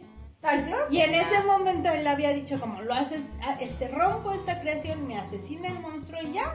Ajá. me libro de O sea. Como siempre. Como escapando siempre. Sí, todo. sí, sí. Pero lo que hizo el monstruo fue asesinar a su amigo. Y luego lo encuentra y le dice, nos vemos en tu boda, baby". Ajá. Baby, baby. Está en la cárcel un rato, el Frankenstein, pensando que él había asesinado A su amigo. a su amigo, pero como haberlo muerto, este hombre no es muy bueno. No, no, no resiste nada, ¿no? Entonces se enferma, O se sea, pone como bien siempre. mal, dos meses ahí tirado en la cama, en la chingada, Ya, ya es lo mismo. hasta que llega su papá. No, eres este, mujer, no harías lo mismo. por No, supuesto que o no, sea, tú- yo me enfermaría, pues. No te enfermas todas las veces que tus monstruos te han traicionado. Sí, claro. Bueno, sí. O sea, bueno, sí, pero no tanto. Ajá. O sea, no, Poco, poco. pero poco. imagínate esos monstruos cómo se han enfermado. Sí, no, no. Como mujeres no nos enfermaríamos. O sea, tal O vez sea, como mujeres no habíamos, no habríamos hecho un monstruo y lo hubiéramos tirado allá. a su Ah, para empezar, no. Sí, sí, Para sí. empezar, Para bueno. empezar. Está como lo tenemos y le ponemos nombre y festejamos su cumpleaños. O, o no solo lo, lo gestamos, sino luego lo apapachamos y lo tenemos en nuestra casa. ¿no? no nuestros monstruos. Nuestros monstruos. Saludos a todos. Los monstruitos. Monstruitos. Entonces, bueno, pasa este tiempo en la cárcel. Su papá y Elizabeth en ese momento son los que se encargan de que salga absuelto. Después de eso es cuando se casa con Elizabeth y mata el monstruo a la novia. Ah, Y regresa, porque estaban en, en su luna de miel, entonces Víctor regresa con su padre a Ginebra y le cuentan pues, que también mataron a Elizabeth, entonces mataron al amigo de toda la vida, a su hermano, a la mm, A la- Elizabeth a la novia, y la mamá ya se había muerto, entonces el papá ya de plano no soporta todo eso. Y se Pues muere sí. también de, Oh. de tristeza, ¿no? Ya, en ese momento es cuando Víctor dice, me voy a vengar de este güey. Ajá. Hasta ese momento quiere asumir la responsabilidad. Hasta ese Ah, ¿Cuántas ya personas cuando ya es demasiado, Ajá. ya, Que tiene Como 15 años la criatura. la criatura ya, no sé ya qué va a la universidad. Quiero que me llame papá. Bueno, jura venganza a todos los muertos ¿Eh? y que va a matar al monstruo. Se dedica a perseguirlo por todo el mundo. Ay, Hasta que llega al Polo Norte, donde está Robert Walton. yo no entendí cómo Y como llega al presente, ¿no? Bueno, al presente del libro, ¿no? Así, No, nuestro. sigan en el polo norte. Ahí están los dos correteando. Jugando al hijo, ¿no? Ahora tú, ahora tú, papá. ¿Cómo tenían tantos recursos para hacer esos viajes? Quiero. Ajá, bueno. Pero tampoco era tan caro, ¿no? O no sé. No lo sé. Tendremos que hacer un viaje similar. Ah. De acuerdo. Busquemos a la criatura. Hay que hacer ese tipo de... Vamos a buscar a Frankenstein. ¿A Víctor o la cría? A la criatura. Hagamos una A la Betty. Apuesta peda. Ay, super jalo. Halloween. Ah, Ahora sí que.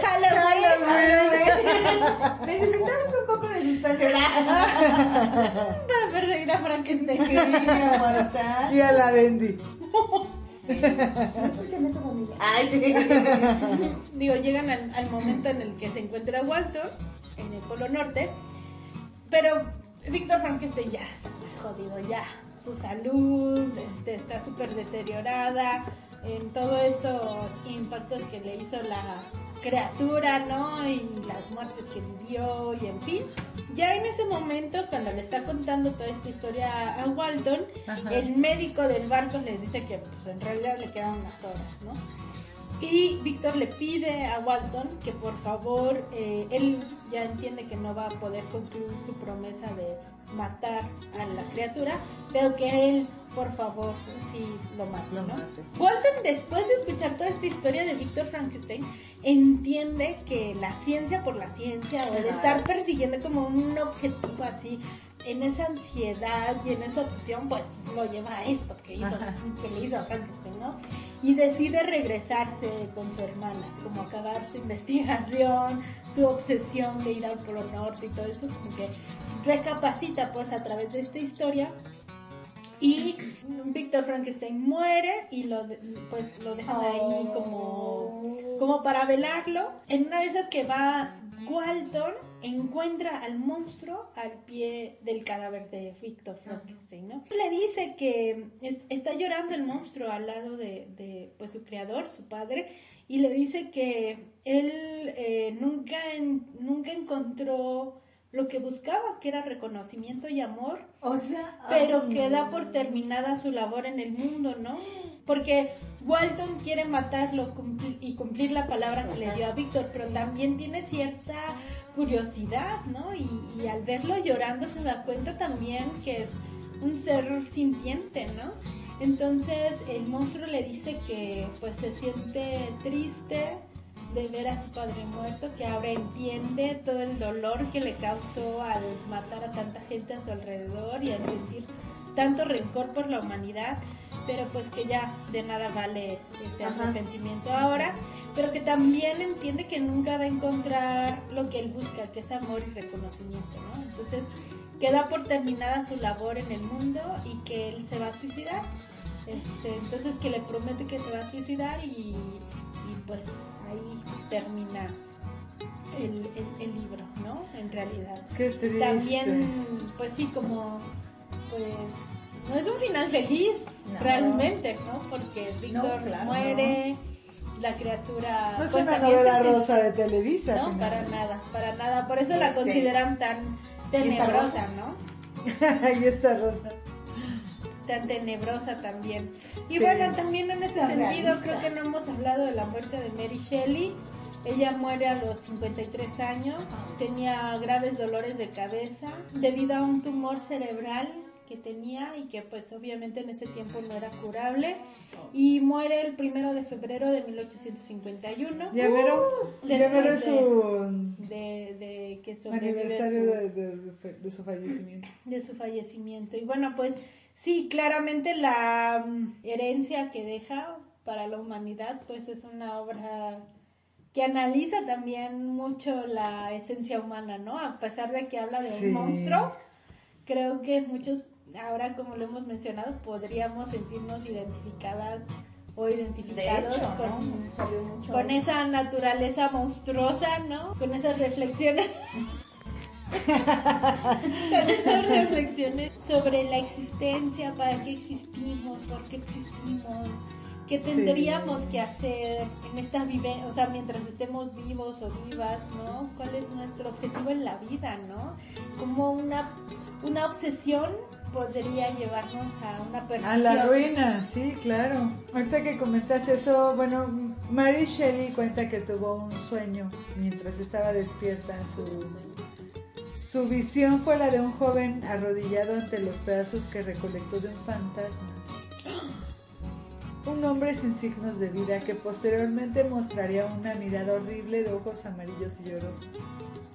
Ante esta imagen se horrorizó, pero estaba segura de que lo que había aterrorizado espantaría a los demás y se animó a escribir. Eso fue lo que la, la motivó.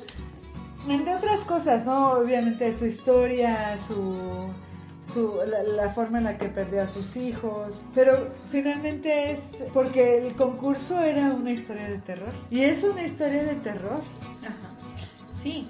O sea, finalmente eh, hay tanta empatía con, con la Bendy, con eh, la criatura, Con el monstruo. con el monstruo, que se convierte en una historia de terror por lo que pasa el monstruo. Y por lo que pasa también Víctor, ¿no? Es como una cuestión así como de bioética, de, de- ah, de jugar a ser Dios, que dicen muchos, ¿no? A Exactamente. jugar a ser Dios. Eh, Finalmente la curiosidad, la ciencia, nadie la va a detener. Pero es una buena Pero sí invitación una- ética, ¿no? Como, Claro. como a repensar. mm, A, a responsabilizarte de lo que estás haciendo. Sí, y, y no dejar, por ejemplo, algo tan interesante como es la ciencia, bueno, como es la ciencia biológica, la ciencia química o la ciencia física, es muy interesante, pero pues hasta dónde te lleva esa responsabilidad ética de lo que vas descubriendo, sobre qué vas descubriendo y a quién se lo vas dejando, ¿no? Por ejemplo, tenemos un montón de ejemplos a partir de mil... ¿Cuándo se publica el 1700? libro? 1800, espérame. Bueno, desde 1800 tenemos un montón de ejemplos. 1818. Pero ya desde antes. Primero de de, enero. de la ciencia, o sea, Primero de enero. todo el mundo hablamos de la bomba atómica, mm, de responsabilidad científica sobre la creación, o sea, sobre esos descubrimientos, Ajá. ¿no? Y a dónde te llevan. Y, y en ese sentido está la responsabilidad de lo que haces. O sea, que no puede ser que veas nada más este cachito que está de manera inmediata en tus acciones, ¿no? Por ejemplo, igual como decimos en la creación de una persona nueva, ¿no? O sea, no puede ser nada más en, en tu responsabilidad enfocada en lo inmediato de eh, sí puedo comprarle pañales, sino este, Es, es responsabilizarte de una vida. Ajá, O sea, y de- desde que si escoges a una ma- mascota, A la huevo, ajá. o sea, que sabes que no te va a pedir zapatos ni te va a pedir para la universidad, pero sí tienes que sacarlo a que haga popo y darle de comer, ¿no? y se va a enfermar Y se va a enfermar, hay que Ay, llevarlo al doctor. bebés. Tienes que hacerte cargo, o sea, si- Claro. si, lo vas a hacer, con todo, ¿no? O sea, con la responsabilidad, si no, mejor ni, ni lo hagas. Sí, sí, sí, es en general tus ac- acciones, qué impacto tienen, no, no solo en inmediato, ¿no? Sino a largo plazo, o sea, ¿qué, qué tan trascendente puede ser. También eso, ¿no? Qué interesante, qué tan trascendente puede ser incluso la acción más mínima, ¿no? Me, me gusta también la historia de Robert Walton como una acción que parece insignificante como recoger a alguien, ¿no? En un ride, ¿no? Ajá, Es, ajá. este, ¿Cómo te voy a cambiar la ¿Cómo vida? te puede cambiar la vida, no? Sí. Pues es que va cambiando como, como dicen, o sea, cualquier situación que te toca es que ya te toca, ¿no? O sea, te tienes que encontrar con las personas que te tienes que encontrar en la vida, ¿no? O sea, Cuando no si te toca ves- aunque te pongas y cuando te toca aunque te quites. Pues algo así. o sea, todas las personas que te encuentras en tu vida eh, están por algo, ¿no? Según la ley universal. Bueno, también porque tú permites que se queden. ¿no? No, o sea, que pasan en el trayecto de tu camino. No, no importa si te- se quedan o no se quedan, sino lo que te quedan, lo, lo que te dejan, ¿no? Y, y esta onda de la, de la responsabilidad y de la creación de otro ser humano, o sea, si lo ves así, ella le está planteando, eh, Mary le está planteando la creación de otro ser a Sí. un hombre. Sí. O sea, lo pasó, o sea, de yo pude crear, yo pude hacer, creció, gesté, y, o sea, como mujer, Ajá. pero tú como hombre no puedes con eso. No, no, o ¿Cuál sea, es tu responsabilidad al respecto? Ajá, o sea, lo sí. eh, Vi por ahí una, una frase, la verdad no, no me acuerdo dónde la vi, que dice, Mary, Mary rompe con el arquetipo de al boicotear la creación masculina, es decir, es un ser que tiene cero, o sea, pues, la masculinidad, es, eh, tiene cero capacidad afectiva y por ende tiende al fracaso absoluto. O sea, el hombre tiene cero responsabilidad afectiva. Ajá, sobre un ser que ha creado. O Sí, sea, o sea, de- desde el momento es que- en que, es que él dijo, ya, ahí está. O sea, ya lo hice. ¡Ay, ya me voy! Ah, ¡Ahí voy por cigarros! ay. sí. A ver, Ojalá muchos hubieran Hablando también, también de, de otras cosas, eh, pues un poquito más amenas. eh, la primera película sobre el tema se llama Frankenstein, el hombre que hizo a un monstruo. O sea, está como Sí. pegada a la película, ¿no? A la- al libro. Algunos consideran que la confusión de que se le diga Frankenstein al monstruo se debió a la segunda película titula- titulada La novia de Frankenstein, donde se le dice así al monstruo debido a que se le creó una mujer para él. Ah. Entonces, por eso fue la confusión. ¿Cómo se Eh, llamaba la primera película? la primera se llamaba Frankenstein, ¿En qué? el hombre que hizo a un monstruo. Ah, ya. ¿En qué año? Pero ¿saben qué? También hay una, hay una rola que se llama Frankenstein, que es de los 70s. Oye, está muy chida. Está muy, muy genial. Tiene ahí unos buenos, muy buenos guitarrazos. Bueno, hablando de películas, yo quiero recomendar, si van a ver una película, por favor, este, vean la de Frankenstein de 1994. Esa también está muy apegada al libro. Con Elena Bonham Carter y, Con Elena Bonham y Graham. Y no. Kenneth, Kenneth Branagh. Branagh, Kenneth Branagh. Y que fue, sí, ahí busquen el chisme, pero fueron los primeros Angelina Jolie y Brad Pitt. fueron un ¿Crees que hayan sido los No, primeros? no, ajá, entiendo, No, no, Fue no. pre-Angelina Jolie. No, yo creo que no. La Había- rola, la rola de Frankenstein se llama, bueno, se llama Frankenstein y es del grupo Edgar Winter Groups eh, y es del 73. Y es unos buenos riffs muy chidos. ¿no? Hay un montón. ¿Eh? La novia de Frankenstein de 1935, Frankenstein de 1931. Pero películas. Pel- son películas, sí, son películas. ¿De canciones? Ah, no, de canciones. No, solo esta de los 70s, ¿no? Imagínate 1931. Uf. Uf. Uf. Edgar Winters, dices. Fíjense, ajá, cuando se juntaron estos cuates a hacer su- sus historias de terror, ¿quién no lo ha hecho? ¿no? Todos lo hemos hecho, todos nos sabemos historias de terror muy, muy interesantes. Fíjense que se basaron en un libro que se, se llama Fantasmagoriana o Antología de Historias de Apariciones, Espectros y Espíritus y Fantasmas. Y, y faltó, ¿no? de Frederick August Schultz. Eh, es una recopilación de cuentos de temas fantásticos y este trabajo eh, suscitó la creación de Frankenstein y la de también la del vampiro y fueron las primeras manifestaciones de un género que se, se desarrollaba con fuerza en ese entonces, o sea, ellos respondieron de alguna manera a esa a esa moda, se puede decir, de, de generar historias de terror basadas en personajes fantásticos. Pero Ma- Mary Shelley lo que hace es tomar algo que era como, como novedoso y que se le veía una bondad, que era la ciencia o los adelantos científicos y la electricidad, para a partir de eso crear algo que daba miedo, ¿no? Sí, por eso ella fue la ganadora en esa Sí. reunión. Sí, sí, sí. A pesar de que había vampiros en las otras historias. sí, sí, sí, sí. Increíble, el Lord Byron, que era como el más experto en, Ajá. ser escritor, pues no, no creo nada. O sea, él, me imagino que fue el que generó el concurso. Sí, creo que él fue el que, en que dio pie a eso.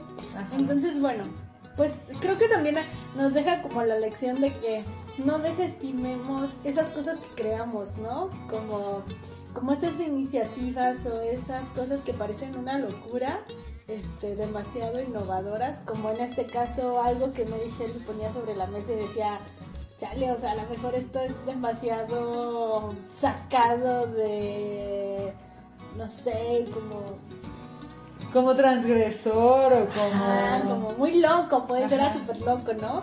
Que ella propusiera eso a partir de la ciencia y que, ¿qué resultados dio, no? O sea, 200 años después estamos hablando de esta obra y nos sigue impactando, o sea, Sí, trascendió. es que está genial, o sea, de verdad les recomendamos mucho esta, esta obra porque genera, genera emociones, genera eh, terror, genera preguntas, Reflexiones, sí. ajá, reflexiones. Pues realmente les invitamos a leer esta obra, es una, es una obra muy, muy bella. Y no nos arrepentimos de haberla elegido como, como capítulo Inicio de de nuestro... nuestro 2022. Exacto, sí. Pandémico, de donde entendemos muchas preguntas también sobre el futuro. ¿Qué Sí. pasará? ¿Qué misterios habrá?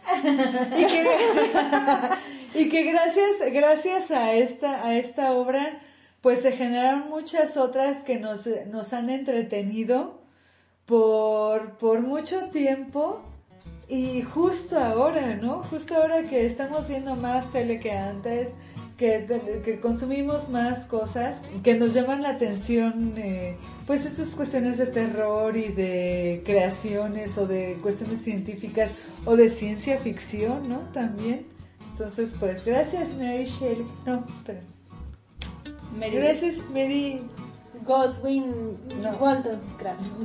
Wollstonecraft Godwin. Godwin, mejor conocida como Mary Shelley.